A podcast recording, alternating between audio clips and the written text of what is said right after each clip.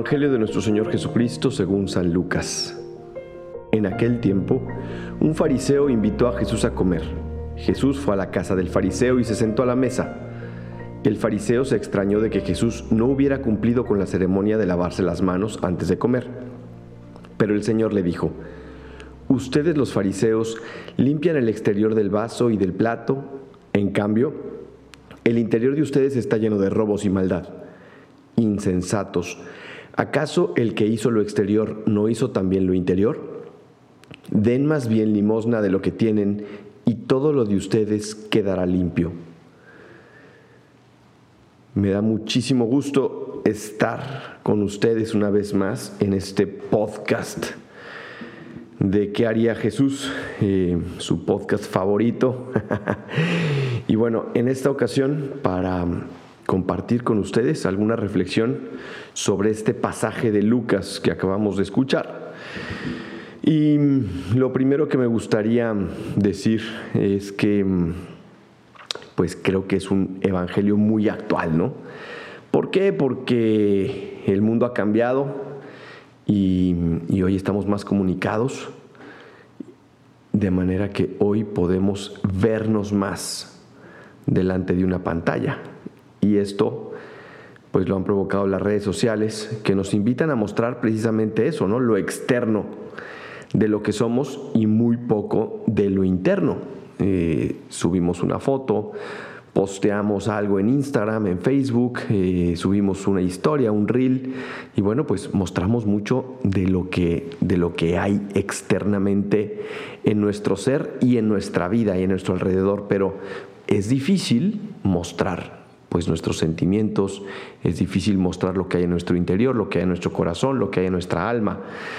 Em, y este mostrarnos, pues hace precisamente que, caigamos en esto mismo que nos dice Jesús en el Evangelio, ¿no? que descuidemos lo interno y nos preocupemos mucho por el exterior. Dice Aquí eh, Jesús dice, ustedes los fariseos limpian el exterior del vaso y del plato, en cambio el interior de ustedes está lleno de robos y maldad. Bueno, esperemos que el interior de ustedes y el mío no esté lleno de robos y maldad, pero pues sí, ¿cuántas veces no caemos nosotros también en la hipocresía de mostrar pues lo bonito de nuestra vida y pues de eso se trata en las redes sociales, ¿no? No se trata de mostrar lo feo, em, pero pues qué difícil es encontrar realmente la profundidad del corazón, del interior de las personas. Todo es imagen, todo es superficial, eh, todo es inmediato, todo es rápido, todo es desechable y parece que en pleno 2023 se nos dificulta mucho el poder ver hacia el interior y enfocarnos en el interior. Y bueno, por eso a veces nos llevamos sorpresas, ¿no? Parece que todo está perfecto, em, pero en el fondo mucha gente está viviendo dramas, tragedias, depresiones, ansiedades. Y, y bueno, como les estaba diciendo, nadie subimos cosas feas. Eh, se trata en las redes sociales de, subir lo padre, de compartir lo bonito, de compartir la alegría de la vida. Pero aquí Jesús nos hace una invitación a revisar primero cómo está el corazón y cuáles son las actitudes internas. Y luego ya vendrá todo lo demás. Para no vivir hacia afuera, sino para vivir hacia adentro, agradando a Dios y luego agradando a los demás. Lo que yo soy cuando nadie me está viendo es lo que realmente soy. Lo que yo soy cuando nadie me está viendo es lo que realmente soy. Lo que tú eres cuando nadie te ve, eso es lo que tú eres realmente.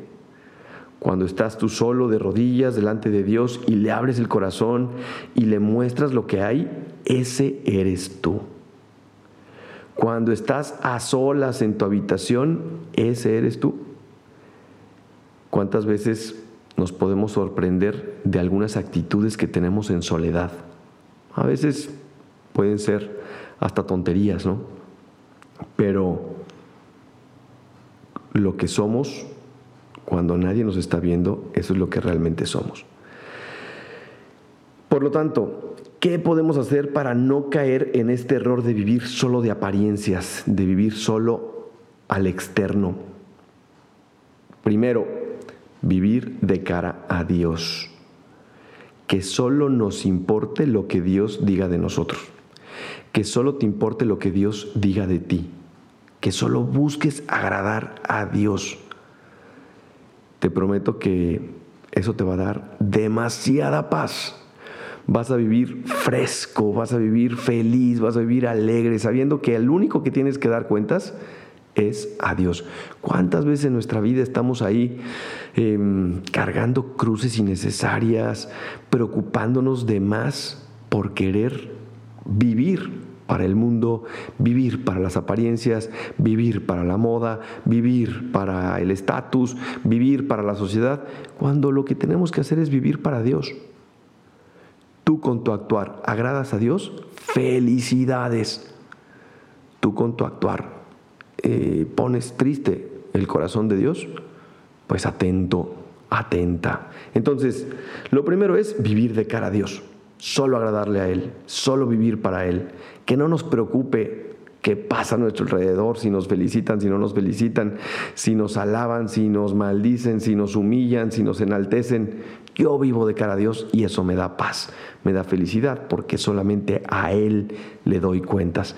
En segundo lugar, para eh, no caer en este error de vivir solo de apariencias, sirve el continuo examen de conciencia el examen de conciencia. Y para muchos de nosotros esto del examen de conciencia pues, puede sonar como una práctica medieval pesada, onerosa, eh, pero no, la verdad es que el examen de conciencia es maravilloso. Es una oportunidad grandísima para estar siempre redirigiendo la barca al puerto al que vamos. ¿Y cuál es el puerto al que vamos? El cielo, la santidad, Dios mismo.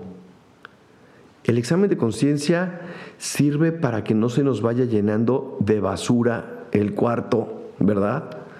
No sé si a ustedes les pasa, tengo que confesarme aquí públicamente que a mí sí me pasa, sobre todo en mi escritorio en el que estoy ahorita precisamente, en donde hay una taza que le tengo que dar este, a la Ivana, a, la directora de sección del Rey Christi de aquí de Hermosillo. Hay otra taza que un chavo me regaló. Están unas medicinas, está otra taza con plumas. Está aquí una, una pelota de la Cross que le quiero regalar a, a, Axel el día de su boda. Tengo aquí mi cinturón, no sé por qué, mi rosario, mi cartera, mis llaves. En fin, como que tengo varias cosas aquí en el, en el, escritorio, a mí me gusta tenerlo vacío, pero ¿qué pasa? Que voy llegando y le voy metiendo cosas y voy poniendo, van pasando los días y las horas y pues lo voy llenando de libros y de papeles y, de pronto el escritorio es un desorden y un desastre. Pero me doy cuenta hasta que ya como que está muy lleno, ¿no? Bueno, pues así nos pasa a nosotros también a veces en el interior. Vamos eh, viviendo la vida y vamos, eh, eso, ¿no? Viviendo realidades pasando las semanas y de pronto se nos puede estar llenando el corazón y la mente de basura. Y entonces llega un momento en que está tan saturado que, ¿no? Ahí es cuando explotamos o cuando viene eh, ese momento trágico, ¿no? De las lágrimas o de la tensión o del estrés. Y no tendríamos que llegar a eso.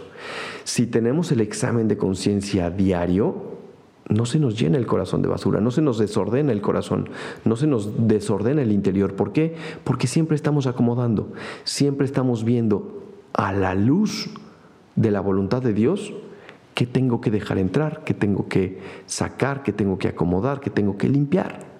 El examen de conciencia es una práctica estupenda para no vivir de apariencias. En tercer lugar, la confesión. Qué maravilla la confesión. Digo, lo debí de haber puesto en primer lugar, pero Em, se me va ocurriendo. La confesión eh, no solamente es el sacramento donde Dios nos, nos perdona y nos limpia, sí, de eso se trata. La confesión es algo maravilloso porque también Jesucristo en su divina inteligencia nos la quiso dejar precisamente para eso, para que nosotros mismos nos diéramos cuenta y para que nosotros mismos podamos reconocer nuestros pecados. ¿Para qué? Para ser más santos.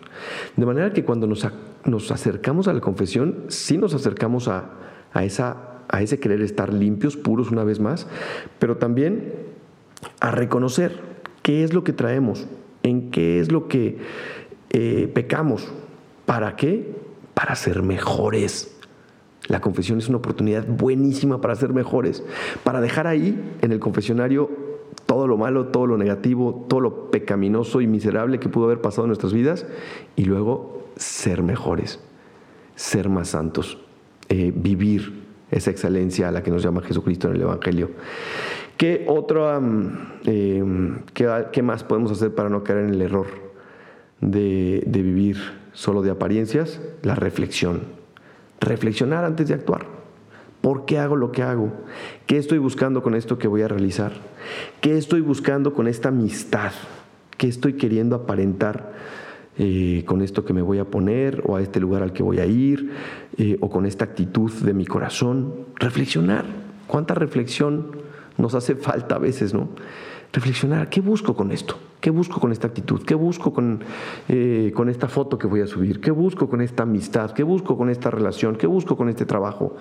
Reflexionar más, ser capaces de, hacer altos en nuestra vida para pensar hacia dónde llevamos nuestra vida. Bueno, pues qué importante es reconocer ¿no? Eh, esas, esas máscaras que a veces nos ponemos.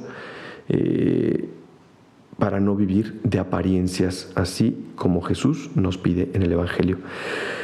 En fin, mucho más que decir de este, de este pasaje, pero vamos a respetar el tiempo. Ya saben que si este podcast les sirve, lo pueden compartir con sus familiares, con sus amigos, con sus vecinos, con sus compañeros de trabajo. Es un esfuerzo de un grupo de amigos sacerdotes que queremos llevar el Evangelio a los oídos de la mayor cantidad de gente posible pero sobre todo al corazón de todos los que nos escuchan. Yo soy el Padre Gabriel María Bascal, me pueden seguir en mis redes sociales, en Padre Abascal, Instagram, Pega Abascal, Twitter. Que Dios les bendiga y hasta la próxima.